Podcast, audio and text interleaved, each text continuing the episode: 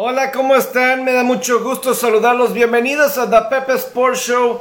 Aquí tenemos la oportunidad de platicar de los diversos temas, los temas que más me llaman a mí la atención, justamente que pues, pues ya estamos a unos cuantos días de que inicie la temporada de la NFL. Nos faltan unos cuantos equipos, unos cuantos equipos para ya terminar con las 32 franquicias, terminar con lo que terminamos, que es muy importante, terminar con lo que terminamos. Eh, terminar con lo que empezamos, ¿verdad?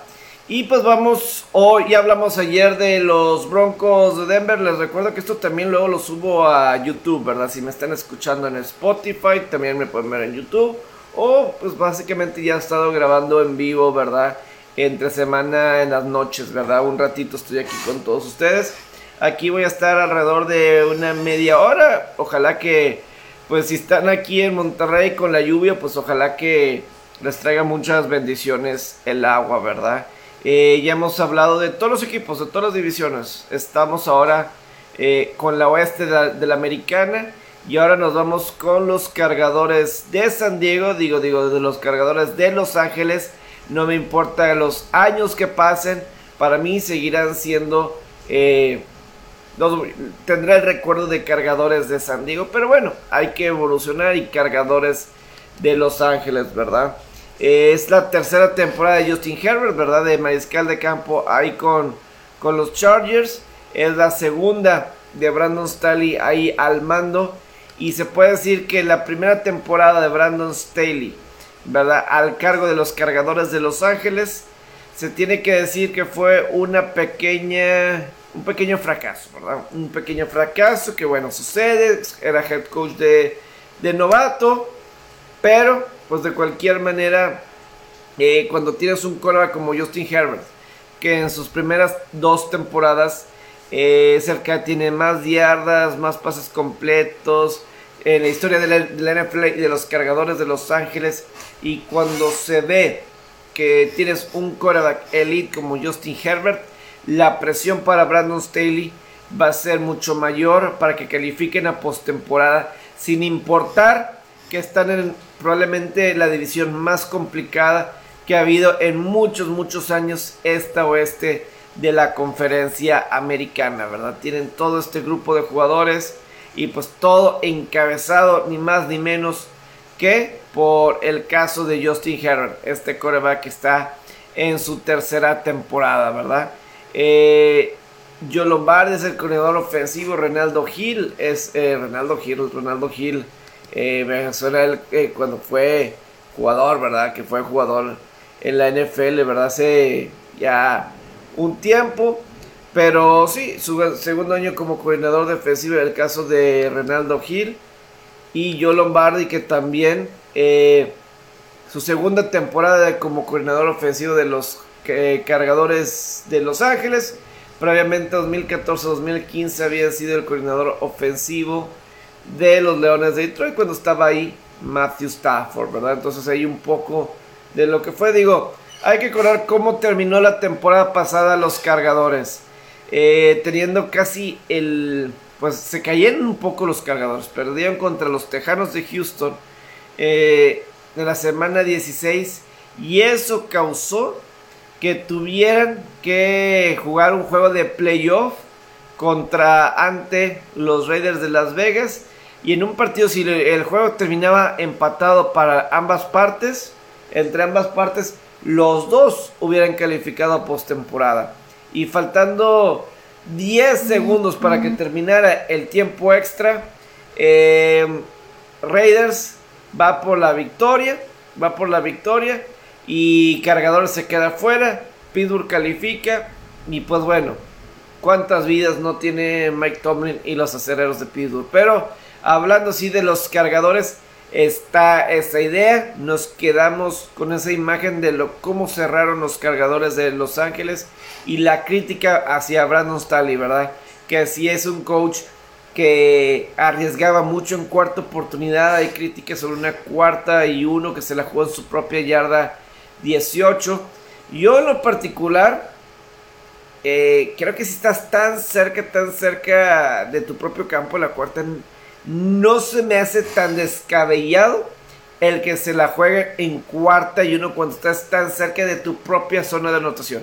Hay que recordar que Raiders consiguió gol de campo de ahí.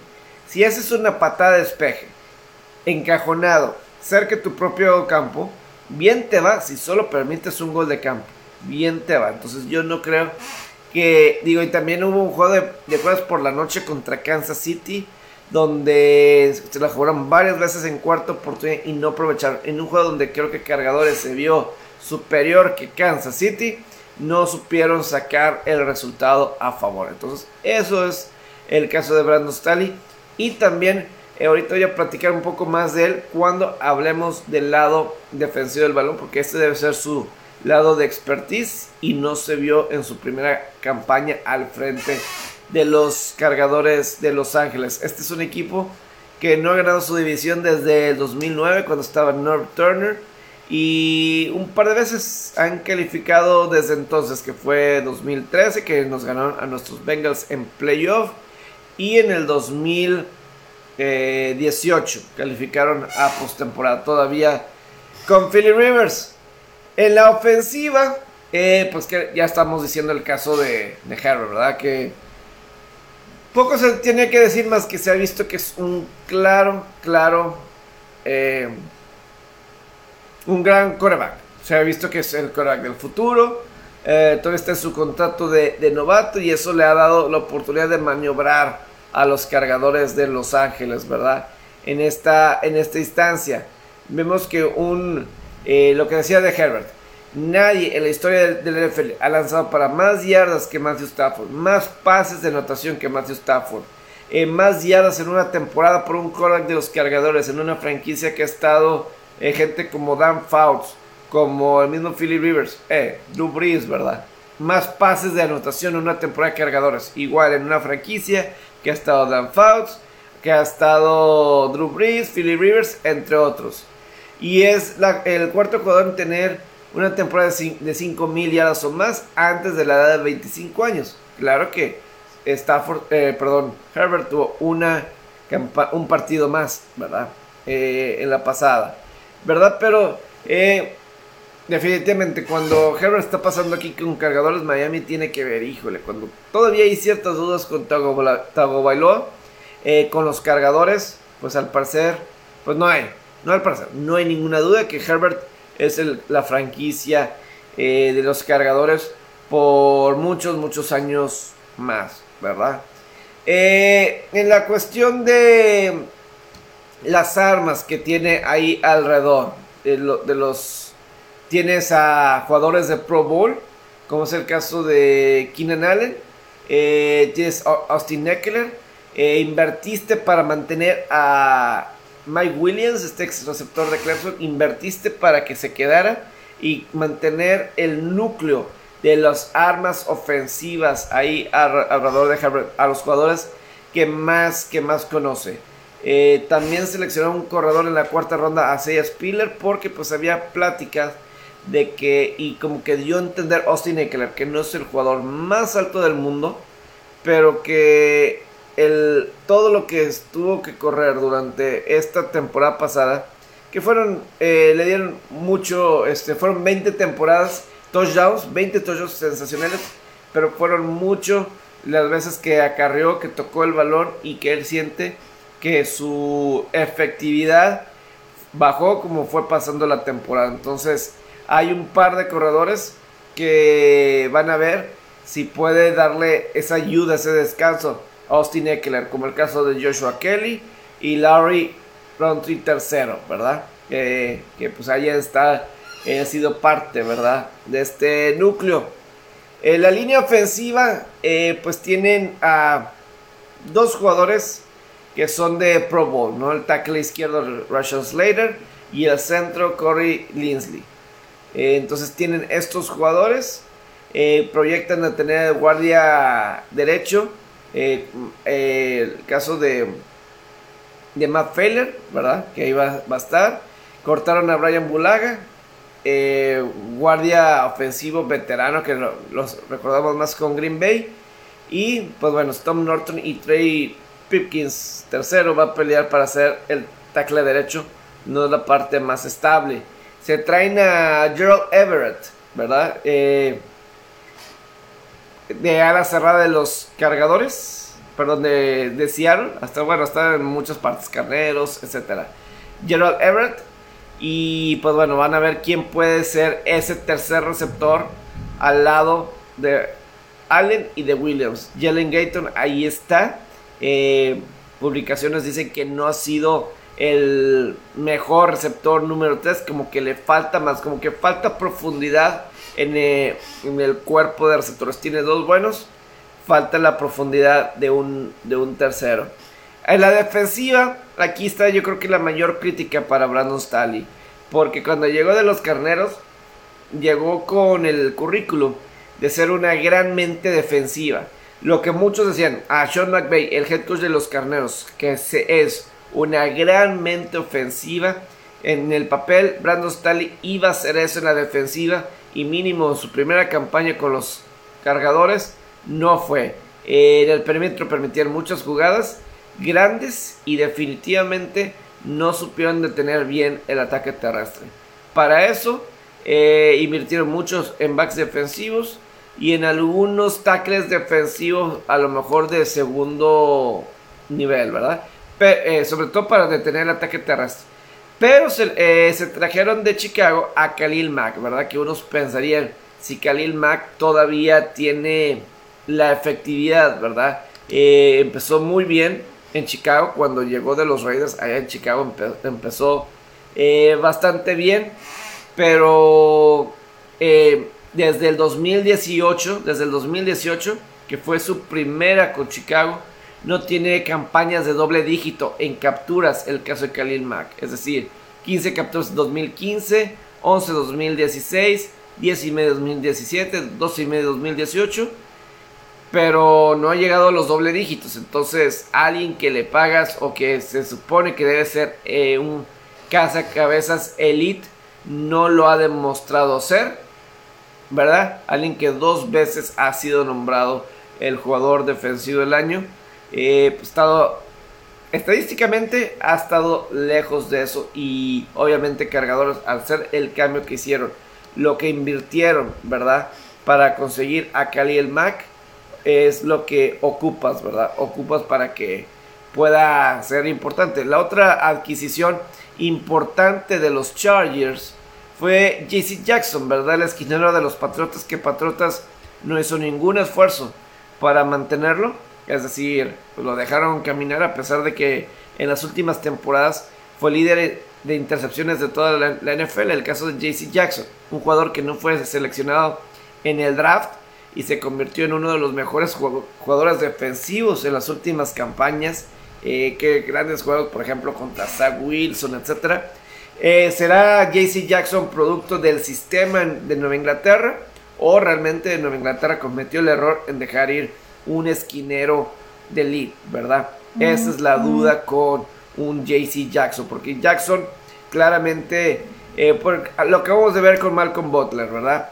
Tuvo, fue bueno con Nueva Inglaterra, cuando salió de Nueva Inglaterra, pues no fue el mismo, y cuando regresó, pues bueno, acaba de ser cortado otra vez Malcolm Butler, pues el héroe del Super Bowl 49. Entonces vamos a ver si quién está aquí en lo correcto.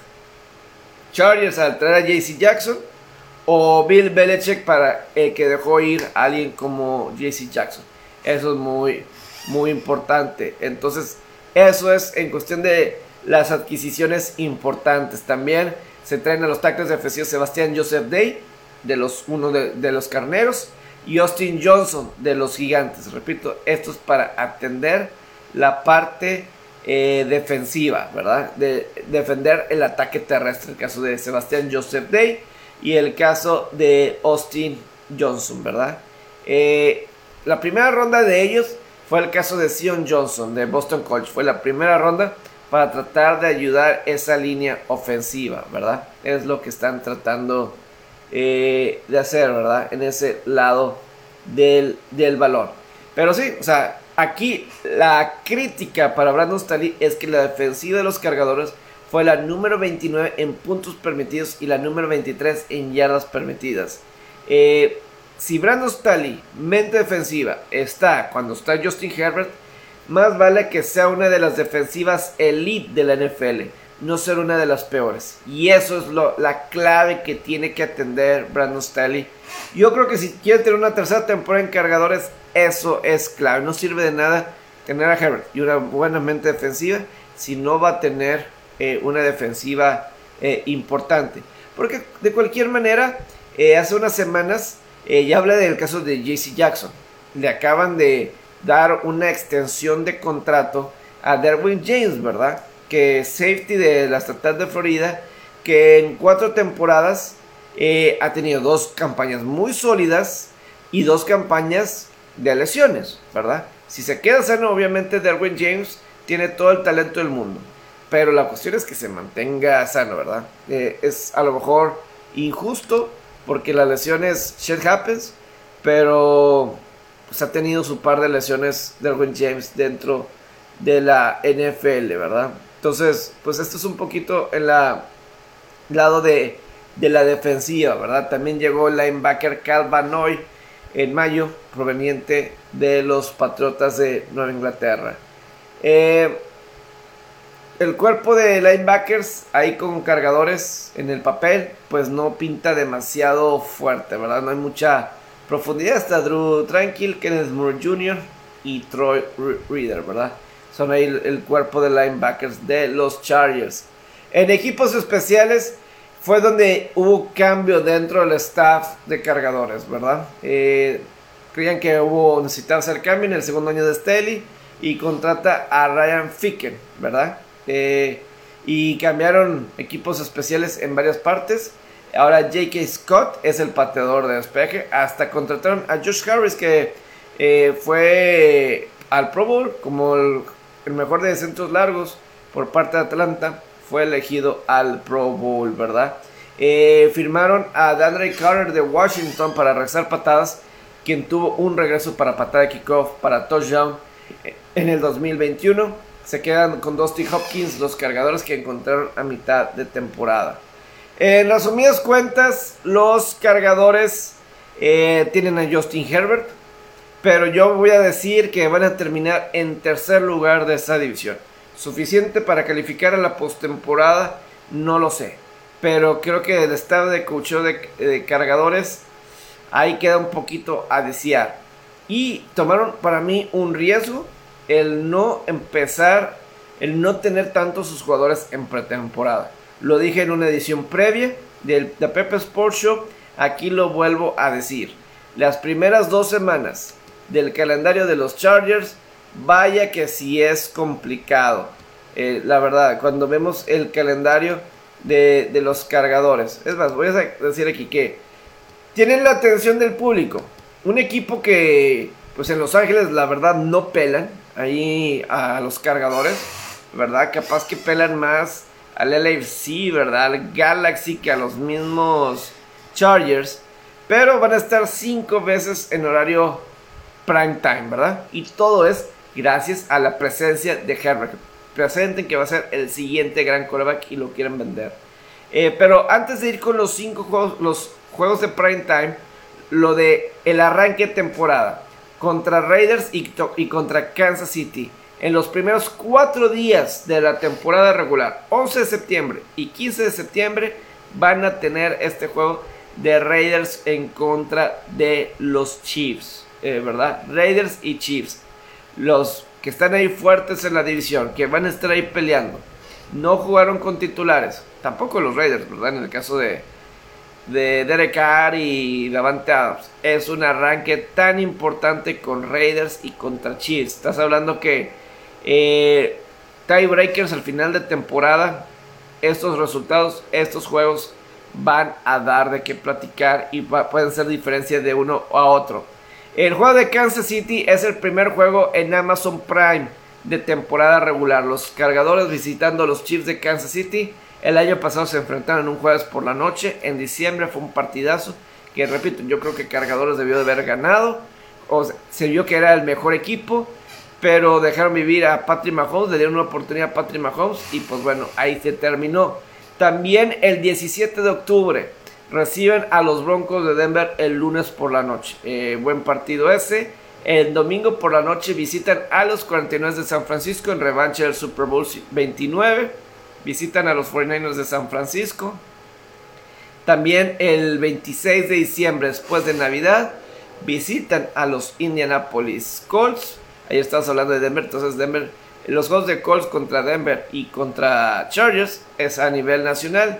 Y está programado el duelo de Los Ángeles para el 1 de enero en domingo contra los Carneros de Los Ángeles, ¿verdad? está pactado para Año Nuevo, este, en domingo por la noche. Estos son los juegos de prime time de los cargadores de Los Ángeles. Las altas y bajas de victoria están en 10 y medio. Yo me voy con las bajas por parte de los Chargers. Eh, pues bueno, esto es por cuestión de los cargadores. En otras notas que surgieron durante el día, digo, a lo mejor lo voy a tocar ahorita y mañana también, porque es el equipo que voy a platicar mañana, que son los Raiders. Pero eh, quiero sí tocar, yo creo que la nota para mí del día en la NFL fue el caso que los Raiders de Las Vegas cortaron a Alex Leatherwood. Después de solamente una temporada, después de que fue la primera ronda de los Raiders en el 2021. Fue cortado. First round bust.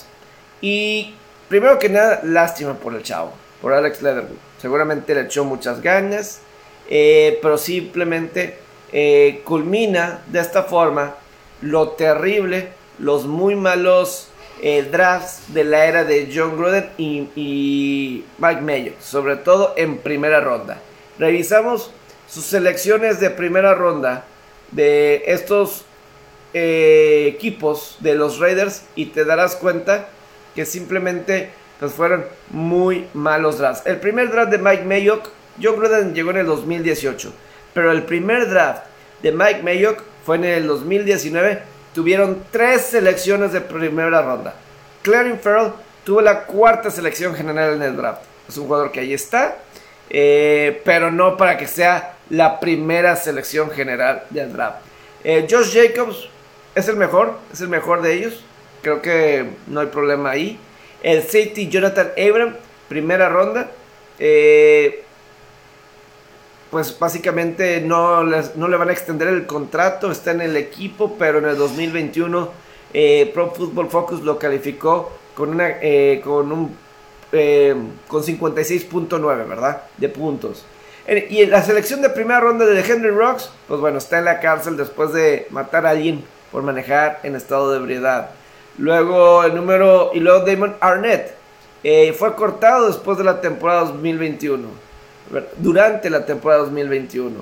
Y ahora es el caso de Alex Leatherwood. Entonces, tenemos como 5 jugadores que fueron de primera ronda del 2019 al 2021.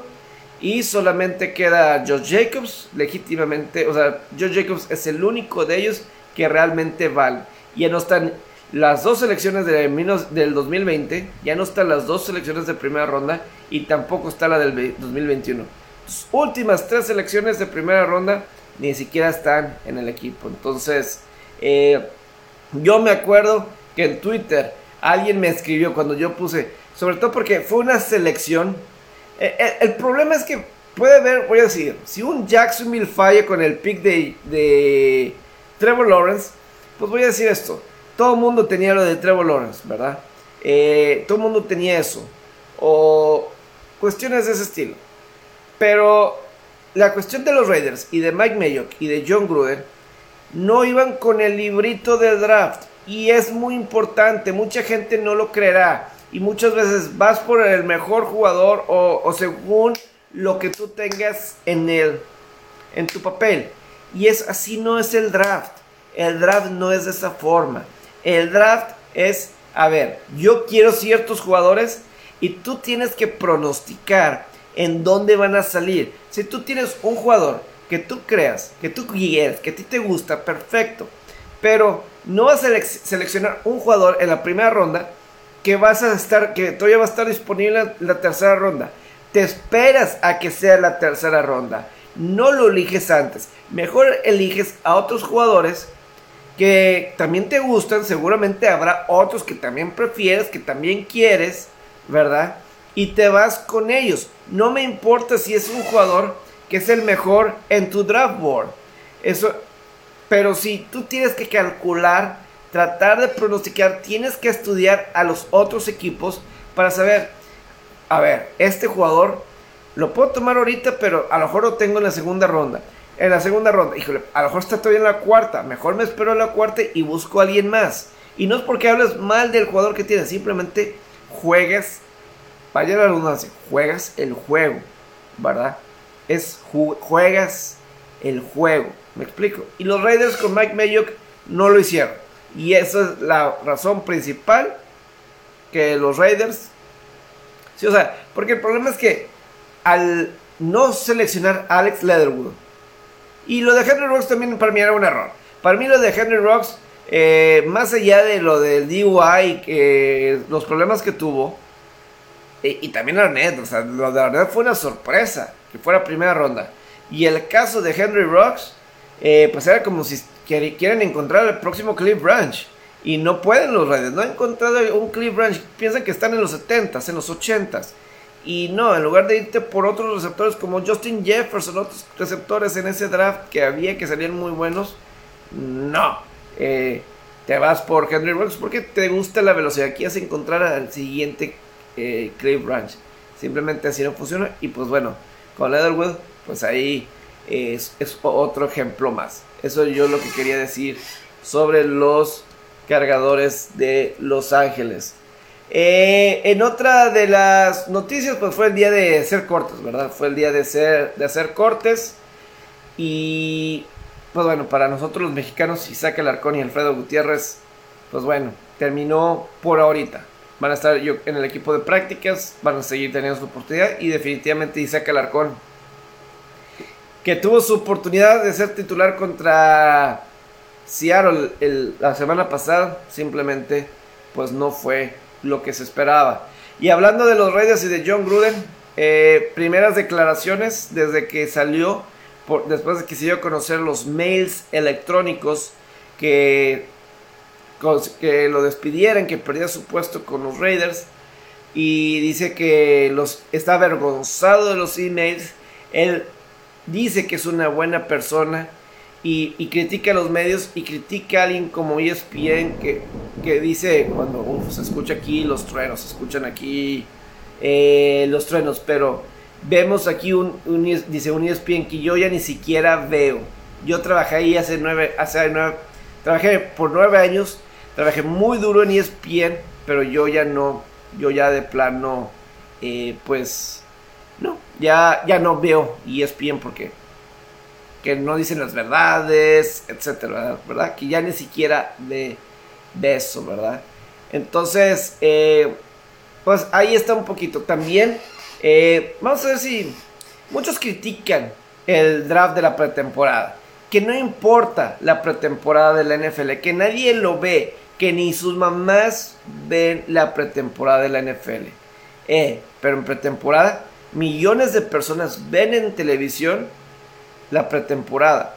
En el canal de la NFL es el, es el mes que más gente ve el canal de la NFL. En el mes de agosto, porque está la pretemporada. Y tienes los juegos en vivo.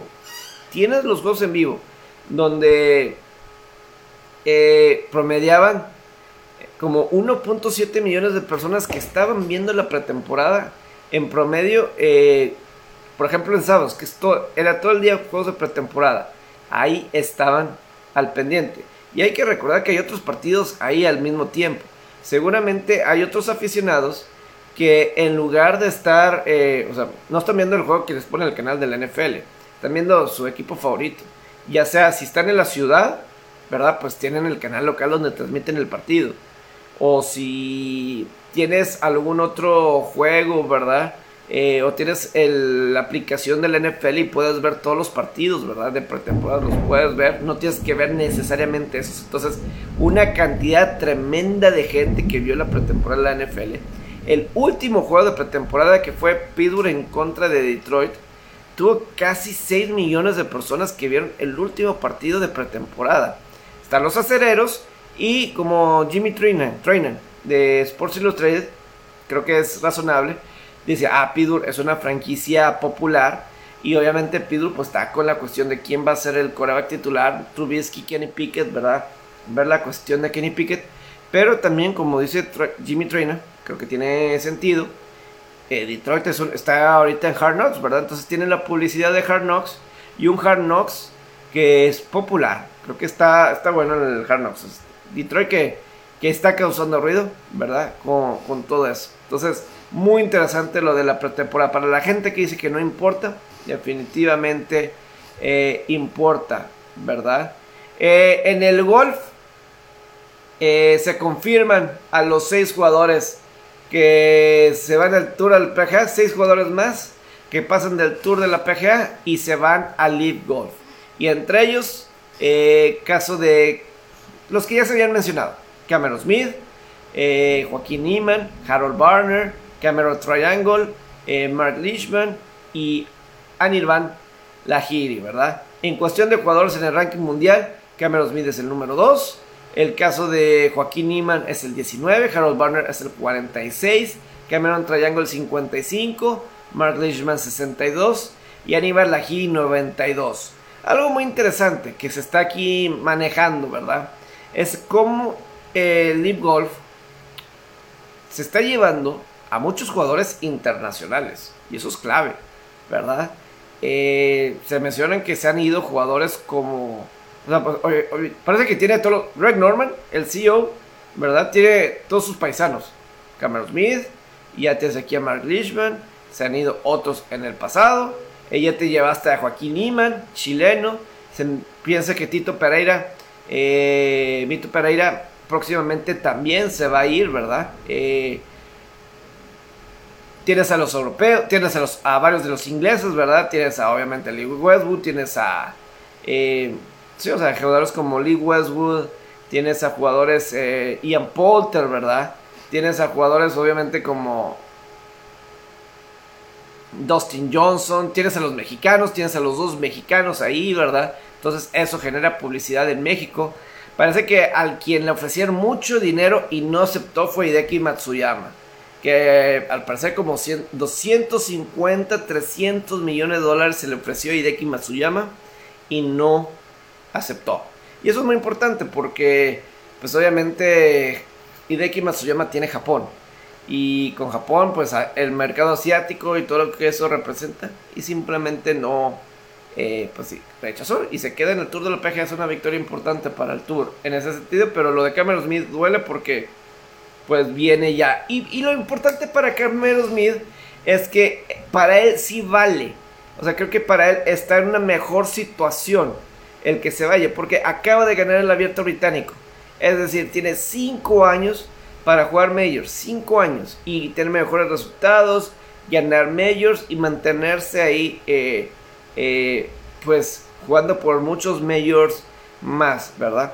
Y nunca sabes, a lo mejor en 5 años ya se resuelve esto y no se pierde absolutamente nada. Pero jugadores como Joaquín Ima, ¿verdad? Eh, los otros jugadores que están aquí, pues sí, a la forma Mark Leishman, el otro como número 62 del ranking mundial, y es un veterano. Eh, por más que juegue Majors, etc., eh, estoy seguro que el dinero es mejor de lo que puede ganar en el Tour, ¿verdad? Ya a la edad de Mark Leishman. Entonces yo creo que él sí, pero jugadores como Neiman, como Barner, a lo mejor para el de India, Anirban Lahiri, pues ¿qué tanto puede ganar en el Tour de la PGA? Pero otra vez, Live Golf se va por el mercado de India.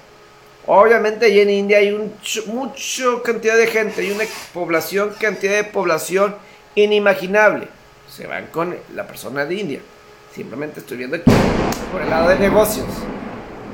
¿A poco no me asusté con ese trueno, verdad? A ver si no se me va la luz aquí en algún momento dado. Pero bueno, ¿cómo no se asustó? No se chutaron con ese tremendo, tremendo rayo. Creo que salté de mi, de mi silla. Pero bueno, esto es un poquito aquí de lo que es eh, esto de, de Golf.